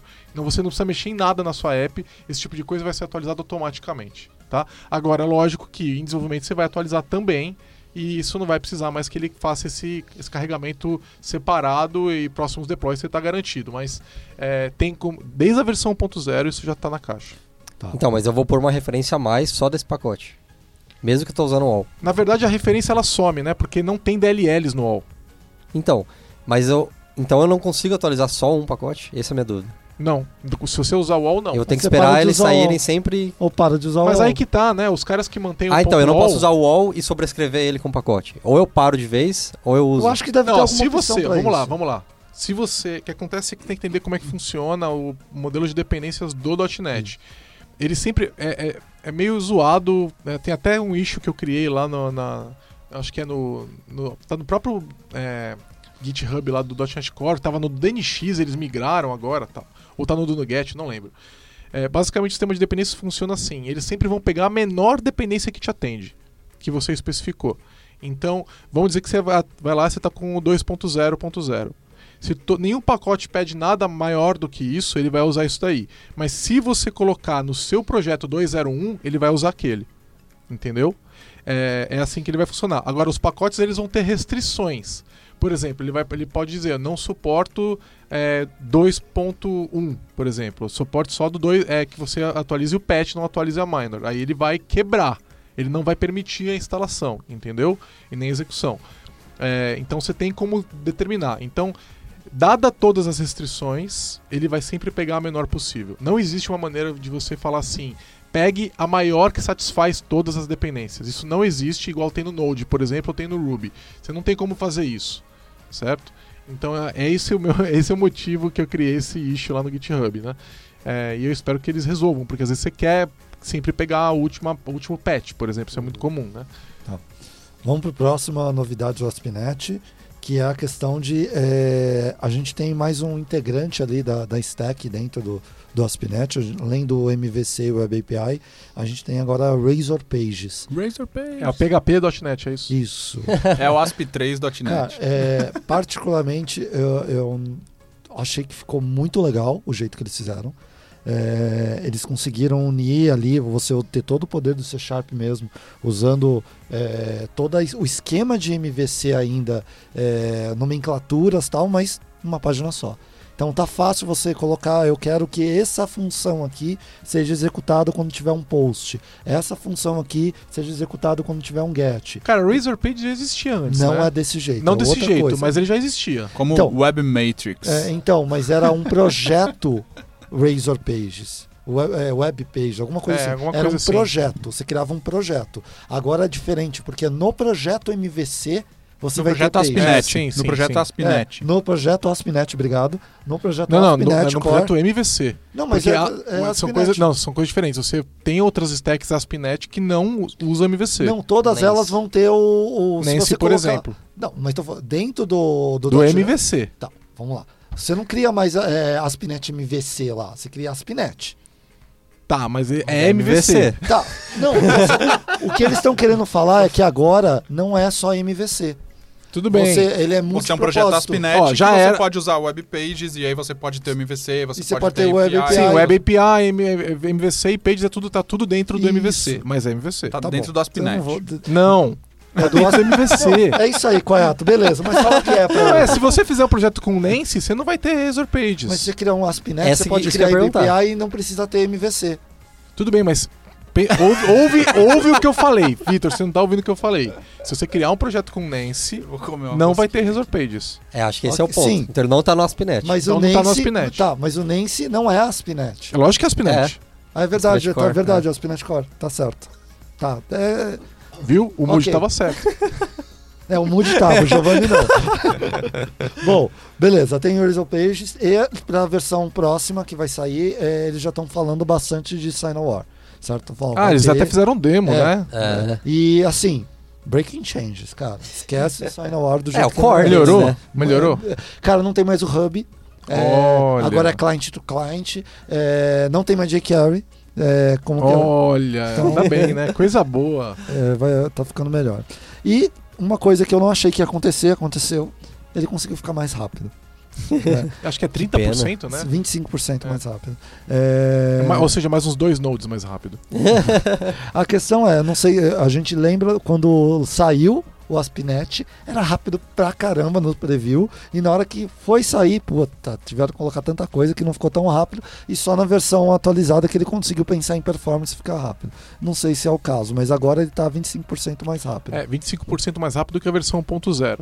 E você sabe por que, que isso está acontecendo, né? Eles primeiro que eles estão tendo pequenos ganhos na stack como um todo, isso, né? Então, é por exemplo, falaram, no C Sharp, no Roslyn, ganharam no, né, C no Sharp, compilador, no né? Threadpool, foram ganhando um monte de lugar. E eles estão fazendo é, estruturas mais inteligentes. Vocês viram isso? O ref, o spam lá. O spam, o, re, o ref o spam, returns. spam é muito foda. É, cara. exatamente. Então, se, por exemplo, toda vez que você fosse pegar um, uma, um pedaço dentro de um array, um pedaço do array você tinha que gerar, fazer cópia para outro array. Agora não, agora você vai ter um pedaço do array, é uma referência do array anterior, então você tem uma, um uso de memória só, não tem garbage collection, não tem nada, entendeu? É muito inteligente. Basicamente é um ponteiro mais safe. Que tipo, o GC vai saber coletar depois Exatamente. e você não vai gerar alocação. É não, muito não, foda. Não, não tem nem GC nesse caso, né? Porque, é, ele, porque é ele não gera alocação né? nenhuma. Ele é uma Sim. struct. E o ref returns também ajuda pra caramba. Vocês viram a Value Task? Muito Sim, legal. Também é da hora. Muito legal. Muito legal. Ah, inclusive né? saiu no C Sharp 7 isso, né? Não, Value Task já tá lá. Ó, a gente É, vai falar daqui bora. a pouco disso. Agora. Só Não, já tá hoje, coisa, na versão de hoje, sem ser da build. Bom, só mais uma coisa, é, ASP.NET Core Identity, é, a última coisa que saiu, que o pessoal é, reformulou a parte de identidade do ASP.NET Core. Agora tem interface. É, eu não olhei é, de- eu, é, o código dele, mas eu acho que o, mais interessante não é nem isso. Foi a ligação que eles fizeram com o Azure AD B2C. Se você falar isso três vezes rápido, é, Então, é beleza, eu vi esse negócio, eu achei bonitinho que eles Eu vi, vi a demo que eles fizeram lá, de ir mostrando, Ah, olha legal. só que legal. Até mostraram o Identity Server também, na Isso. demonstração. Porque ele é, conseguiu conectar nos dois. Os dois, que é basicamente um server de, de OIDC, né? Muito legal. Mas, sinceramente, tem muita coisa pra melhorar no Identity ainda, É, cara. eu não gosto Tem também. muita coisa pra É, melhorar a ainda. gente não sabe, eles fizeram a atualização agora, né? Não, mas eu tô acompanhando pelo GitHub e Eu, tem não, muita coisa eu pra melhorar. não, não olhei ainda. E, Show. e Entity Framework 2, o que, que tem de novo? Cara, sinceramente, não sei. Então, você sabe, eu vou falar uma É. coisa que não tem de novo que me irritou, cara. Não tem lazy loading. Não, Ainda ainda, não? não, tem. Não tem, cara! Não, Não. tem. Tá, a minha dor do anti-framework sempre. eh, Desde o começo que o Koya tava do meu lado, eu tava codando, eu falei, tá, vou fazer aqui é, uma herança. Não tem aí também. Você ainda Muitos é obrigado a usar. muitos. O lazy loading, a tabela, tava na, na- no roadmap pra sair agora e eles tiraram porque E não deu muitos tempo. pra muitos. Então, isso aí que você tá falando, não tem. Você vai ter que fazer a tabela de ligação. Meu, Acho que basicamente o, o, o, o que tem de. Classe. O que Classe tem de de novo, ligação. que é mais, mais é, relevante, é um esquema de pooling. É, pool, na verdade, pro, pro, pro, pro context, context pooling, que eles chamam. Que você, você pede contexts para um, pra um pool de contexts e sempre que você devolver ele é limpo e tudo mais. Então, tem uns paranauês aí. É, tem um outro esquema de mapeamento de é, entidades que você tenha no código que não sejam representadas em tabela. Então, através de, de uns esquemas de ah, convenção, ele vai saber persistir isso na tabela que é dona dessas informações. Por exemplo, pessoa e endereço. Você não quer ter uma tabela de endereço, mas você não quer colocar todos os campos de endereço na sua classe pessoa. Então, você pode fazer esse mapeamento e ele vai saber no banco colocar o endereço dentro da tabela de pessoa, mas na- você tem as duas classes separadas e tudo mais. É, tá no roadmap deles como super crítico, mega blaster ultra importante ter lazy loading, como tipo feature que um ORM de verdade não pode viver sem. lazy load, tá tipo no top priority, mas tem que dar uma olhada mesmo. Sinceramente, cara, eu espero que saia o, agora com dois, o pessoal da Hibernate atualize e coloque duas coisas: Async e .NET Standard, entendeu? É, mas eu já vi o issue de async no N-Hibernate e eles falaram que, tipo, cara, a gente vai ter que reescrever tudo. Foda-se. de novo.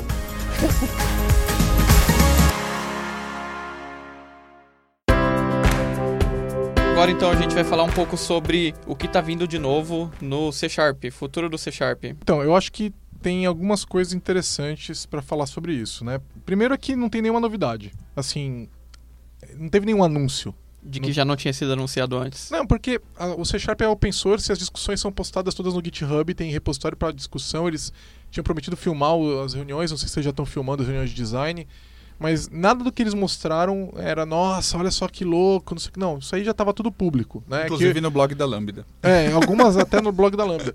O, o... Mas assim, eles basicamente fizeram umas demonstrações de algumas features funcionando, que foi muito legal. E tooling e de tooling e tal. E, mas também, se você quiser ver isso daí, você pode baixar o, o Roslyn na tua máquina e você mesmo experimentar. Então, é, não tem aí uma, uma, uma, Não era nada escondido. Né?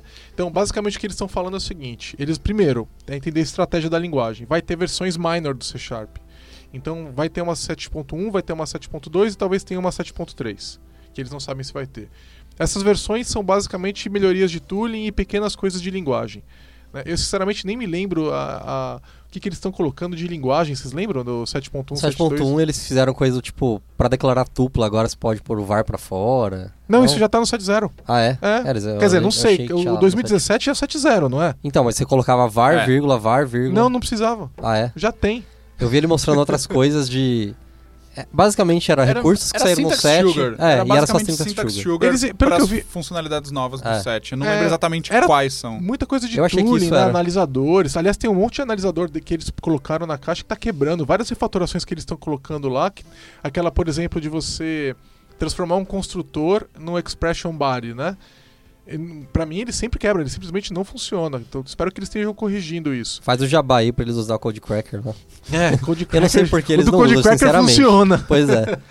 e, o, o, e aí vai ter talvez até um 7.3 e aí vai ter no, a versão 8.0 que vai sair com a próxima versão do Visual Studio, né? Que eles vão alinhar com a próxima versão do Visual Studio. Pelo que eu entendi, essas versões minors vão sair em updates do 2017 e a 8.0 vai sair como um é, uma, com a versão é, 8, é, com a versão 2000 e sei lá o que, que vai ser a próxima, né? E aí eles mostraram que, que eles mostraram evoluções de é, pattern matching. Eu tenho tipo, medo de uma coisa que o underscore, por exemplo, para você descartar. Não, underscore já tem, não tem? Eu acho que não. Underscore para pattern match, sim. É, já pra, tem. Descartar. Pra descartar? Sim, sim, é. sim, sim. Você não, pode, não precisa nem passar o tipo. Não, sim, acho é, você simplesmente ignora. Acho que isso já é? tem. É. Então o que, que tinha de novo? Eu não lembro. Eu lembro de uma coisa bizarra. Que eu acho que eles mostraram coisas que eu já tinha visto, exceto as interfaces, interfaces opcionais. opcionais. Que é medonho pra mim. Cara, já tem no Java e vai ajudar muito com o pessoal de Xamarin. Tá, é, então, é, essa é a parte. Então, não não Java, joguem pedra nas pessoas do Xamarin. É, no não, Java. Eu já joguei na época do .NET Core lá, ter é. voltado é. do CS Project por causa então, de vocês. tem mais uma agora. É, no Java, interfaces podem ter métodos. Certo? E ela é o método Implementações. Padrão. Implementações de métodos. Né? Quer dizer, código? Código, código. código. Só que aí que tá. É, esse código ele tem que ser genérico o suficiente, certo? Entendi. Então, a implementação ah, tá. padrão. Faz, faz sentido. Faz Isso sentido. já tem no Java e tem diversas outras linguagens. No C Sharp não pode, e o problema é, quando você vai fazer um, um depara, quando você vai fazer em Xamarin, por exemplo, uma interface que vai mapear para uma interface do Java, você não consegue. Porque ela não tem como. Então eles têm que fazer. Deve estar fazendo o quê? Uma classe abstrata, provavelmente. Então, né? É, é, semelhante. É o problema que a gente tem hoje, quem usa Xamarin, tem um negócio que a gente faz que chama bait and switch, que é criar um monte de interface aí tenho que sair em cada plataforma implementando elas para ter acesso às coisas nativas. Então eles querem facilitar esse tipo de biblioteca a, a, ser portada. Então eles vai ter uma interface que você pode implementar em cima de alguma coisa e aí depois você pode ir trocando só as partes que te importam.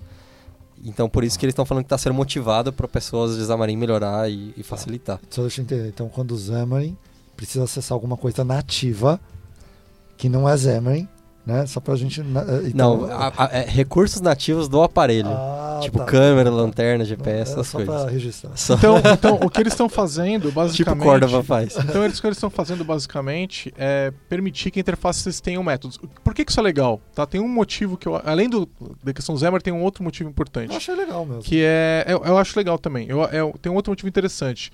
Você não poderia criar um novo método numa interface sem quebrar, sem quebrar todo, todo, mundo, mundo que implementa que essa interface. Essa é a parte que me dá medo. Porque, Mas por quê? Porque se eu quebrar uma. A interface é um contrato. Se eu fiz, fiz uma biblioteca gigante em cima da sua interface, você troca ela. Mas não trocou. É isso, é isso então, que acontece. Ela continua funcionando. A, a, ideia é justamente, eu vou adicionar um método porque agora eu posso deixar ela padrão. Mas o meu ponto é que você está tornando interfaces menos. menos, tipo, Fixa, é, menos não, não, fixa. Não, olha só, aí que E tá. o meu medo é que isso faça com que as pessoas parem de se importar com a interface. Qual é o problema? O problema é o cara implementar um método e colocar um throw. Né? Então vai ter um método e vai colocar um throw e isso vai gerar um monte de problema. Né? Então ah. o método tem que ter uma implementação que faça algum sentido. Então eles falaram que o compilador ia cuidar disso, não era? Não, você tem que implementar. Hum. Entendeu? Você tem que fazer uma implementação. Então, se você criou, por eu exemplo, um overload. Medo. E aí a pessoa é, é, aquele overload é chamado por uma por uma, numa, uma aplicação antiga. Então você atualizou lá a tua dependência, ele trouxe aquele método novo, você está chamando e quem está herdando aquela interface não, não, não implementou aquele método novo. Ele vai ter que repassar a chamada para um método para um outro overload, que onde isso faça sentido. Então isso não é um problema. Entendeu? Você pode, por exemplo, setar um campo. Não, então eu, eu entendo que no código em si não é um problema. Eu tenho mais medo do que isso possa causar nas pessoas, porque agora a interface eu não preciso me preocupar tanto. E aí eu posso trocar ela quando eu quiser. Não, mas é que tá. Você vai. Você vai, problema. Qual você é, vai poder é fazer isso só quando o, a, o, autor da interface permitiu. Entendeu? Sim. Então, se ele permitiu, ele sabe o que ele colocou no método. Então, é que tem uma issue no. Na galera do lado do .NET. Eles, eles mudaram a interface e a galera do Stack Overflow falou: vocês estão malucos, eles mudaram a interface.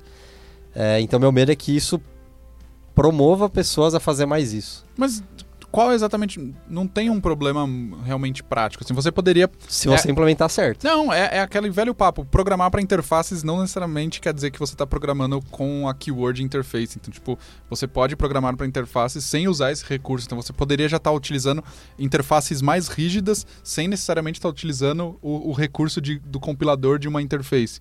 Então, você poderia é, definir o seu contrato de uma forma bem mais, mais rígida utilizando uma classe, por exemplo, uma classe abstrata. Então, eu, eu não vejo exatamente um problema nisso. Assim. Eu, eu acho que os benefícios são muito mais interessantes do que, do que o que isso pode ah, ocasionar. Tem outro recurso muito foda que é o no Nullable Reference é, Types. Esse, esse eu acho que é, o, é um cara muito foda. Esse é louco assim, também. Que já tem no TypeScript né? Vamos deixar claro que é interessante. Não, Não sei se tem até not nullable. É, é a, gente, a, gente, perguntou pro Anders qual é o maior erro que ele acha que ele cometeu no durante o MVP Summit. A gente perguntou qual é o maior erro que você acha que você cometeu no C Sharp e ele falou é, ter o null, né? Porque o null na época que foi criado o C Sharp todo mundo tinha null. Null era uma coisa, eu, eu, é exatamente. E ele falou eu gostaria de ter criado uma, uma maneira onde o null seria uma coisa muito feia, que não, ele não tivesse ali, né? É, que é muito presente, por exemplo, em linguagens como Scala, por exemplo, você vai ter um null muito mais escondido. É, muito, é Java ainda, né? Mas é muito mais difícil de você ter uma null reference. E o que eles estão criando agora é uma opção de você ter nullable reference types. Então, por exemplo, uma string, né? Ela, é, é, ela, ela pode ser nula ou não, certo? É, esse é o padrão no C Sharp, no .NET todo, no C Sharp hoje, certo? Você poderia dizer que você vai ter uma string que sempre tem valor entendeu? Então, é, você, ter, você, não, você teria auxílio do compilador para garantir que você não faz uso daquela string sem antes verificar se ela é nula ou não. E você poderia ter APIs que te entrega stri strings, por exemplo. Estou falando string, mas qualquer reference type, né? Então, te, uma API que te entrega uma string que ele garante que ela não é nula. Então, você nunca precisa fazer uma verificação de null para aquela, aquela string, entendeu? Então, é, eu acho isso mega interessante. Eu quero que eles façam. Só vejo um problema. Isso vai levar 10 anos para que as APIs adotem. Sim. Né? Então não adianta nada. É, é, é, assim, é uma checagem adicional que você coloca, você deixa o teu código mais seguro, né? mais tipado, vamos dizer também, né? Só que enquanto todas as APIs não estiverem retornando tipos de referência que garantidamente não são nulos, você vai ter que ficar basicamente checando nulo para tudo, o que acaba ficando um inferno. Entendeu? É, é, que é uma coisa que na verdade você já devia fazer. É. Mas o código é tão feio que você fala, não. É, mas a gente acaba não fazendo, porque o que, que, acontece? No teu próprio código você sabe que aquilo não é nulo tal, mas aí no código que vem de fora tal, né? Então, é. no teu código, eu acho que habilitar no teu projeto, eu acho muito foda, acho que é uma coisa legal de fazer. O problema é que quando você começa a interagir com outras bibliotecas, elas vão levar 10 anos para ficar. 10 anos talvez seja muito, vai, mas alguns anos para se atualizar. Né? O próprio .NET Framework vai começar, o que, que eles vão fazer? Né? Eu gostaria de que eles fossem capazes de evoluir o framework dizendo essa string ela nunca é nula. Então, só que será que é possível fazer isso sem quebrar compatibilidade? É isso que eu ia perguntar, porque meu entendimento é que ele basicamente vai gerar um warning que vai te facilitar a verificar se é nulo. E se você aceita que aquele tipo seja nulo, você vai pôr interrogação. Então você vai pôr string e interrogação. Justamente para não quebrar. É isso mesmo? Ou eles vão fazer, tipo, não, não é vai compilar? Mesmo. É isso mesmo. Tá. É isso mesmo. Não vai ser tipo um Quer strict. Dizer, Será que vai ter uma opção se strict que eu posso falar, eu, cara, Eu acho tudo. que sim. Não, eu acho que sim. Aliás, isso já existe no C Sharp hoje, tá? Se você for lá e vamos dizer que a, o, o diagnóstico, é, o nível de diagnóstico padrão seja um warning, mas você quer que aquilo lá nunca seja um warning, seja um erro, você já pode fazer isso hoje, sim. né? Uhum. Então, eu não sei qual que é a, a, o nível padrão que eles vão colocar esse tipo de coisa. Vai entrar como warning ou se vai entrar como erro. Mas em, nos dois cenários você poderia demover de erro para warning ou promover de warning para erro, entendeu? Então eu acho isso, eu espero que eles façam. Eu gostaria Sim. de ter opção. Tem um outro cara que eu lembrei agora que eles vão fazer que meu, eu já precisei, não sei se já precisaram, mas que é Async Iterators. Esse acho que entra numa das 7 ponto alguma coisa ainda. Acho que é no 8. É. Acho que é no 8. É, é no 8 já? Acho que é no 8. Async Iterators é um, um, você fazer um for each que cada item que é retornado, é. Ele, ele, é, ele, você tem que esperar ele retornar, né? Isso é extremamente interessante para quando você trabalha com observables. Então, isso que eu ia falar, porque para mim é que isso já era observables. É, mas você não faz for each em observables, né? Você Porque você nunca fazer. faz for each, você mas vai você, usar uns é, operadores. É, exatamente, mas é, isso seria uma maneira de fazer isso. Mas, por exemplo, você não consegue fazer um yield, um async yield hoje. Sim. Entendeu? É, é, é, ruim isso, entendeu? Eu já precisei disso, então isso é um negócio legal. Outra feature interessante é o Async Main. Meu, Sim. foda, foda, porque toda e vez é, você. É meu, a motivação que eles falaram, né? Não, que é bem isso, cara. Toda vez que você vai ter um método que é main, você tem que fazer o main e um outro main assim. É. E aí dá ponto weight, né? Ele é, é muito chato isso, né? Sim. E eles falaram, cara, a gente só fez porque o cara, pô, tô aprendendo assim, que vai lá do new project. Caralho, tá dando deadlock. O cara e, não sabe que tá dando deadlock. é tipo tão simples fazer. Porque, é, porque o exemplo mais claro que a pessoa vai fazer é um console application, Sim. vai dar deadlock. E eles fizeram basicamente falar: Cara, tá aqui, ó. Faz, faz esse seu, troço faz, aí. Faz seu console app async aí. devia ser, devia ser a, a, pergunta com a sync com mais votos no Stack Overflow. e tem um outro cara que, meu, finalmente eles vão trazer de volta. Isso, é isso ia sair no C Sharp 7 e eles agora vão colocar no 8. Espero que dessa vez entre, que é Records. Tá em progress, que, É, tá em progress, mas o outro também tava. Eu cheguei a mexer no Visual Studio com suporte para Records. É, tinha, teve um preview do Visual Studio que saiu com suporte para Records. A gente começou a codar a gente tava eh, lá no projeto lá atrás. Cutting Edge mesmo, velho. Cara, cara, já teve vários projetos que eu já participei com o Giovanni, a gente começava a fazer um negócio. e vai ter que tirar porque não, não vão dar mais suporte pra isso. Esse projeto a gente tava trabalhando com o ASP.NET Core, antes ele chamar ASP.NET Core lá no Alpha 4. ASP.NET 5. No Alpha, no Alpha 4 do ASP.NET Core. E por acaso você precisava de uma versão mais nova do Visual Studio, que ele não entendia Project JSON, e ele também tinha records. Então a gente tava usando. E aí, de repente, os caras lançam o próximo preview e pá!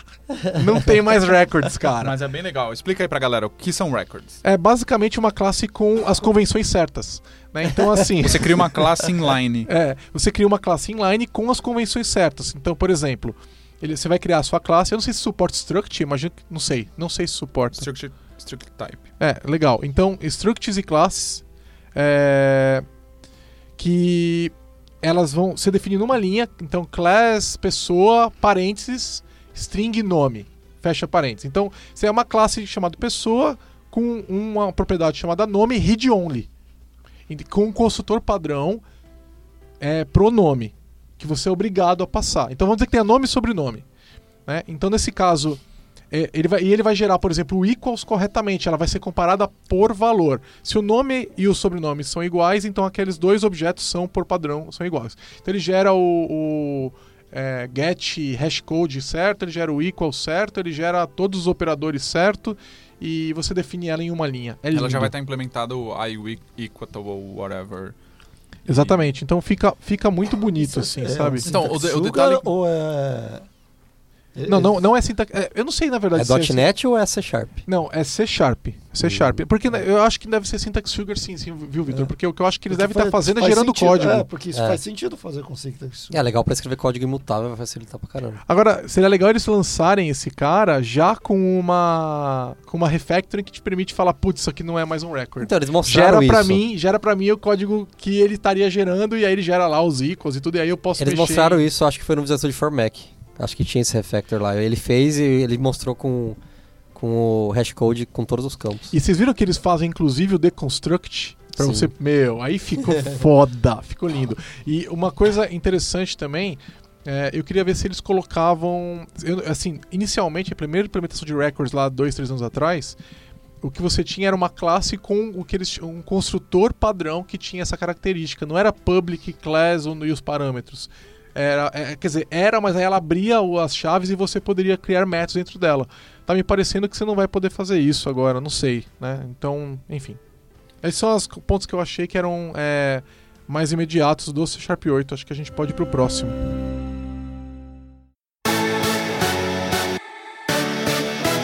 Continuando os temas aqui que a gente acha interessante, vamos falar um pouco sobre o Windows Store Remix. É, basicamente eles estão trazendo o Movie Maker de volta. Com uma, uma, parece que seria uma Store App, mas aí eu, eu vi um, um artigo falando que na, na, já está disponível na última build do Windows, né? Aquelas do Fast Track lá. Que basicamente é um cara que gera um videozinho para você. É, só que vocês viram a demonstração? Que ele não. põe a explosão. Cara, não é um movie maker, cara. O bagulho é tipo uma produção profissional, apertando alguns botões o bagulho se vira. Então, assim, é, ficou muito interessante, todo mundo ficou mega empolgado, mas eles entregaram uma, uma, uma feature, tipo, que não faz nada nessa primeira preview. Então, é uma, é, vejam a demo, tem uma no YouTube, procura Windows Story Remix. É muito, muito legal a demo. Só que eles não estão entregando ainda, mas é, também é preview, né? Então eu achei muito legal. Show. Mais uma feature, iTunes Spotify na Store. Não é. tinha na Store? Não, é, hoje eu, eu, meu, eu gosto muito da Windows Store, né? O, a Windows Store ela permite que você basicamente instale a app, desinstale a app, você trata o sistema operacional como se fosse um celular, né? Instala muito rápido. Eu espero que o Office esteja lá logo, né? É, tem gente falando que vai estar, tá, etc. Mas até agora nada, né? Mas basicamente o iTunes vai estar tá lá, com tudo que ele faz, ele vai continuar podendo fazer, entregue pelo Store. O que é ótimo, porque desinstalar o iTunes é um saco. Bonjour. É, eles vão colocar o Spotify também, que é muito legal. É interessante né? ouvir isso, porque sempre que eu vou instalar alguma coisa, eu simplesmente digito no Google install tal coisa. Então, eu já tenho evitado, se eu, se eu sei que a app existe, por exemplo, eu refiz a minha máquina de casa, né? Porque eu estava botando muitos esses previews do Windows e ferrou a máquina. E eu refiz ela esse fim de semana. É, cara, o Windows Live Writer.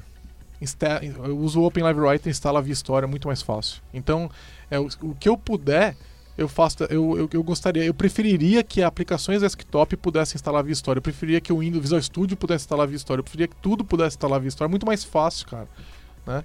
e se eles me dessem uma maneira de criar um packzinho que eu clicasse assim ó, esse é o meu pack essas são as minhas apps. Então instala todas. Eu não, é, eu não sei eu no Mac é, você tem Store lá tem um monte de aplicativo na Store mas eu prefiro usar o Brill eu instalo tudo via Brill eu uso mais o Brill justamente porque a Store da Apple não tem muita coisa que eu. Que, tipo, Spotify não tá lá. É, eu, então, eu, acabo nem sabendo que não tem lá, porque eu automatizo todo o meu ambiente na hora que eu vou, vou instalando. É, eu já uso um atalho que eu criei no Brill que ele já coloca, é, já registra o que eu tenho, já coloca no GitHub. Então, uhum. na próxima vez que eu for colocar. É que no já... caso do Windows, ele não era sandboxed, né? Ele sujava todo o registro e tudo mais, e pela é. Store ele então a questão não, eu acho é um que clean é tão... uninstall. É. É. Então, mas eu não acho que a questão é, é, a história em si. É a questão de garantir que não deixa sujeira. É. E é também a, a facilidade, isso, né? cara, né? sabe? Do tipo, você garante que não tem malware. Você, que você não baixou do lugar errado, você não tem que procurar um instalador. Você pode pegar aquele link, se você mandar esse link para tua mãe, ele vai abrir na Store, cara. Sim, sim. E ela vai clicar em instalar. É como se fosse num celular. Isso é muito prático. É, então, queria, é, eu sinceramente compara, é. espero que eles continuem fazendo mais esforços para levar outras apps. Eles mostraram uma app da. Acho que era da Adobe, não, não lembro. Mas eu espero que eles continuem fazendo mais esforços para levar mais apps desktop. Esse é o tal do Project Centennial, né? Uhum. Que pelo visto funciona, né? Aí tem até alguns artigos, vocês procurarem por que, que ele não tá dando certo, ou é, tá dando certo, vi, é. tem gente que fala que tá, tem gente que não fala que não tá, mas eu acho que, meu, o Spotify é um bruta case de uma app de muito sucesso, que Sim. agora vai estar tá, vai tá lá e vai ajudar a levar pessoas para lá, né? Ah, e eu, eu, eu, uso o Slack, sempre eu instalo a partir da Store agora. Não sei se vocês usam, vocês usam o instalador deles, eu uso da Store. Porque aí ele ganha uns negócios, já viram? Por exemplo, ó, o Slack, se você instalar a app tradicional dele, o Win32, e você habilitar o não perturbe do Windows 10, ele continua notificando. Mas se você instalar ele via Store, ele não notifica. Entendeu? Hum. Porque ele interage melhor com o sistema operacional. Então, tem vários ganhos, não só. Sim. OneDrive Files on Demand, o que, que é isso? Cara, isso é, isso é da hora. Eles vão usar o OneDrive para você poder não ter todos os seus dados no seu PC, a não ser que você precise deles. Então imagina que eu estou editando algo no meu, sei lá, no meu iPad eu quero continuar no meu Windows. Então quando eu chegar no Windows, ele já sabe, ele vai mostrar todos os arquivos que estão no meu OneDrive como se estivessem na minha máquina, mas ele não está ocupando espaço. E aí quando eu mando abrir, ele vai lá e baixa. E isso já tinha, continuar. né? Não, então, tinha ele tinha ocupando vista, eu acho. Só que, é, então, não era uma forma, não era intuitivo, você, ele ficava com um íconezinho bizarro lá. Ele ficava com um ícone meio transparentezinho, é. ficava. E aí quando você clicava, ele baixava e abria. Sim, e agora outra coisa que ele tem, ele entende o seu uso, então ele meio que já baixa os aplicativos que provavelmente você vai querer usar. Os arquivos. Isso, os arquivos. Agora, o arquivo aparece. Aparece. Você dá dois cliques. Quando Quem for leigo não vai nem perceber que ele está rodando. Quando você clica, ele abre. Ele abre. Você sabe qual era o problema lá no Windows Vista, Windows 7, sei lá, que com esse negócio? Ah. É, porque eles colocaram isso no file system, né? E aí algumas aplicações iam abrir o arquivo hum. E o arquivo não estava ela não conseguia ler o arquivo porque ele não estava imediatamente disponível. Isso causava um monte de problema com essas aplicações, porque era na hora que o arquivo era acessado que o Windows ia bater lá no OneDrive e ia recuperar.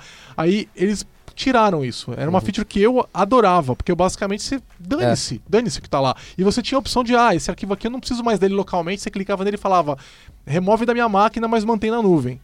Então eu adorava e eles retiraram. Aí o Dropbox colocou isso. Sim. Parece que o Dropbox, não sei se ele já colocou, tá colocando de volta. E aí agora a Microsoft está trazendo de volta. É uma puta. Eu espero que eles resolvam. E não tinha esse negócio de análise preditiva, que agora tem AI em tudo, né? É. Então, isso, isso eu acho que eu ia comentar. Eu acho interessante que todas as ferramentas da Microsoft, você vê que eles estão usando alguma coisa de IA lá dentro, que você fala, cara, é isso que faz a diferença, assim. Agora, um nome aqui muito grande que eu não faço ideia do que seja. Windows Mixed Reality Motions Controllers. É, isso aí é o, é o joystick do, da, da realidade aumentada. Não poderia chamar joystick? É, não, cara. não é, é, não é, não tem buzzword. É marqueteiro, pô. Olha só, Windows Mixed Reality Motion Controllers. Uou. Não, mas joystick. Vocês já é. tinham visto...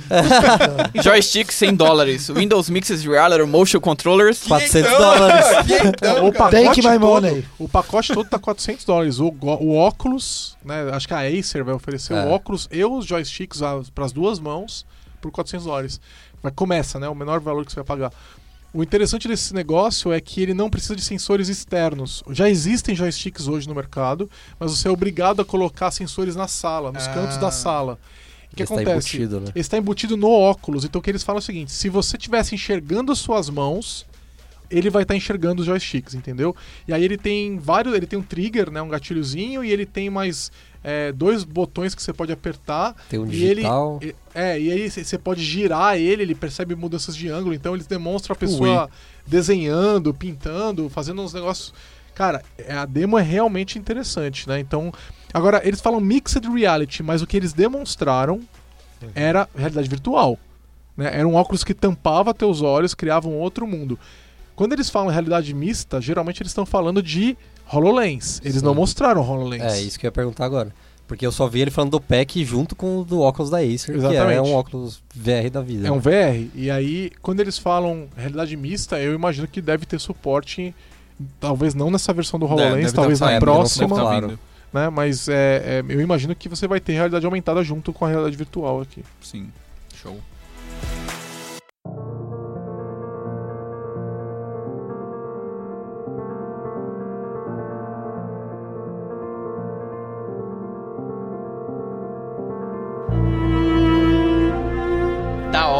Mas até agora tudo que vocês falaram vai acabar em crude. Quero ver. não, é Mixed Reality não, pô. Quero ver o que vocês têm para falar sobre Project Emma. Cara, quem, quem não chorou vendo o Project M? É, eu não sei, eu não conheço. cara, porque foi foda. É, foi, o Moody tava falando antes aqui, falando, cara, quando eu assisti aquilo, foi, cara, eu aqui fazendo crude, né? eu fazendo o app com Zema. Eu não consigo falar agora que eu já, já, já lembrei e fiquei emocionado de novo. É. pra quem não. Não, não sabe o que é o projeto, basicamente é um wearable, é algo como se fosse um relógio que ajuda pessoas com mal de Parkinson. É, basicamente, quando você veste esse wearable, ele fica, sei lá, vibrando de tempos em tempos o seu corpo e com isso ele engana, sei lá, entre aspas, engana o seu cérebro, permitindo que você tenha de volta os seus movimentos. Ele compensa, pelo que eu entendi, né? Ele compensa os movimentos é, da tua mão. Então, se a tua mão ia tremer pra direita, ele sei lá, joga ela pra esquerda. Não é isso que ele faz? Eu é. entendi isso também, mas é. não, não, não chegou nos detalhes. É, entendi. Assim, a questão é, cara, a mulher escreveu a primeira vez o nome dela em anos. Mano. É, Sem tremer nada. Né? Assista o vídeo, sério mesmo. É, é, o vídeo O vídeo tem um minuto e meio. Não, é e muito Tá foda. usando os bagulho de, de inteligência artificial também, de machine Sim. learning lá, né? Pra ele poder entender, prever o que, que vai acontecer. Agora, meu, é muito rápido, cara. Como foda. é que uma pulseirinha daquela tá além dos impulsos, processando e retornando tem que retornar muito rápido. Entity Framework Core 2. É. e, cara, funcionou. A mulher botou o negócio e escreveu, cara. Então, cara, surreal, é impressionante. Surreal, surreal. Isso é, é muito legal, que eu já tinha visto um, um produto, eu até abri aqui no, no computador para ver o nome dele, que é uma colher ou um garfo, chama ah, Geno Spoon. Mas ele é basicamente uma colher ou um garfo. Ele vai te ajudar, ah. ele vai ajudar uma pessoa com mal de Parkinson a, a comer com uma, com uma colher. Ele também, de alguma forma, tentando é, compensar. compensar os movimentos que, da sua mão tremendo. Mas, de fato, esse wearable não resolveria somente uma coisa, ele resolveria várias coisas que você teria problemas para fazer com as mãos.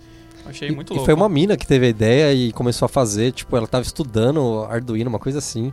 Cara, achei muito foda, muito foda. É, ela, ela, conta a história. O que, que eu posso fazer usando essas tecnologias que a Microsoft está desenvolvendo, dado que eu trabalho aqui e está tudo à disposição. Parece que ela trabalha no Microsoft Research, né? Sim.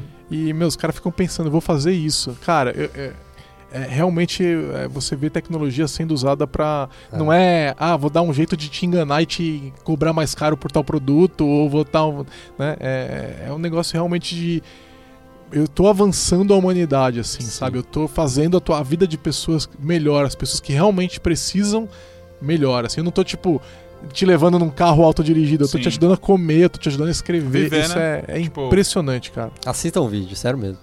Showzeira. Que é isso, né? Fechou a maconha aí. É, tem, é, só pra, tem muito mais coisa lá. Eu acho que eu recomendo vocês entrarem no site do Build. Você vai ver. Hum, Channel é, 9 também. É, tem 500, palestras, 500 vídeos lá que você pode olhar. Tem vídeos mais curtos, tem vídeos mais longos.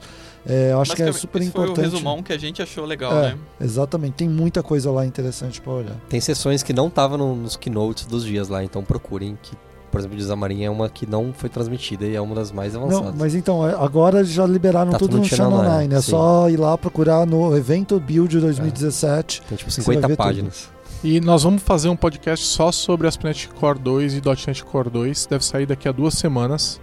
Então, é, fiquem ligados, porque agora nós vamos digerir isso aí com mais calma. Isso. E aí a gente vai poder falar tudo que a gente viu e dar opinião e, de repente, até trazer umas, umas conclusões em cima do que a gente discutiu hoje. Legal, pessoal. Até mais. Valeu. Valeu. Falou. Beijo.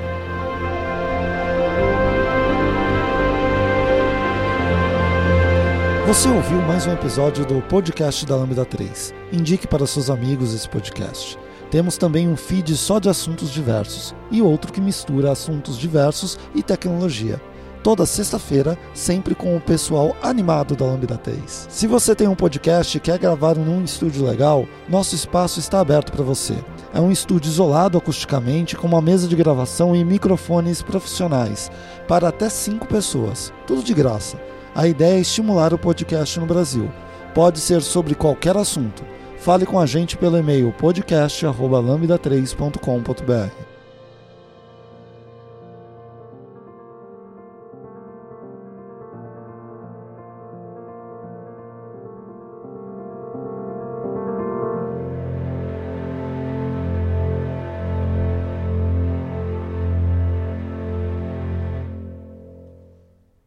Como é que chama aquele celular da Microsoft? Não tem. Ela descontinuou. Ainda, ainda existe? Não. Ah, o, tem dois usuários do Brasil, o Chof. Acho que o Chof nem tá, tá no, Brasil. no Brasil. ah, nossa senhora. Perdeu um. Agora tem dois usuários no mundo.